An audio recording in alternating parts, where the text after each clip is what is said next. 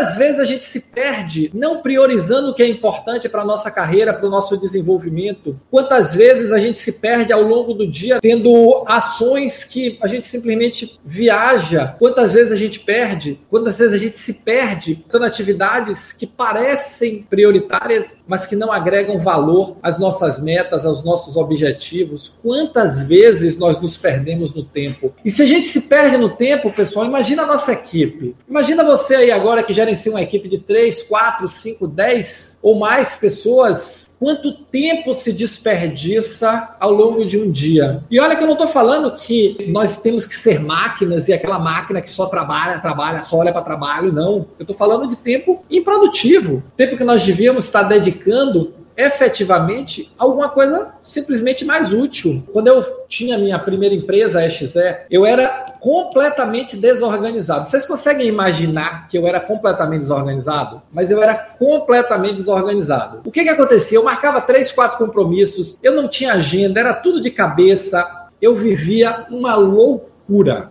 uma loucura. Não é à toa que tive o que hoje se chama de burnout, que tive estresse. Não é à toa que passei alguns dias hospitalizado, fazendo uma série de exames para descobrir o que era, e no final era estresse, era cansaço. E muito disso porque eu não gerenciava corretamente o meu tempo. Eu não tinha priorização. A minha priorização era resolver o problema do momento, não era nem do dia, era do momento. E a empresa era relativamente grande, então a gente tinha muitos negócios em muitos estados, muitos clientes, então eu vivia feito um alucinado. Então a gestão de tempo, ela ela não afeta somente a nossa produtividade, ela afeta também a nossa saúde, ela afeta também o nosso rendimento profissional. E é difícil a gente quebrar o ciclo da gestão do tempo. Vocês acham que é difícil? Pessoal, é só vontade, é só querer. Nós precisamos efetivamente querer e começar. E aí vem uma outra questão, que é inclusive o tema da live, que é se você quer crescer, dedique tempo ao seu desenvolvimento. Quanto tempo vocês dedicam ao seu desenvolvimento profissional, ao seu crescimento profissional? E eu não falo novamente somente do tempo que você para e vai estudar, que você para e vai se aperfeiçoar. Eu falo do tempo que você vai, como eu falei anteontem aqui, sugeri a vocês, aquela meia hora para organizar o dia. É aquele tempo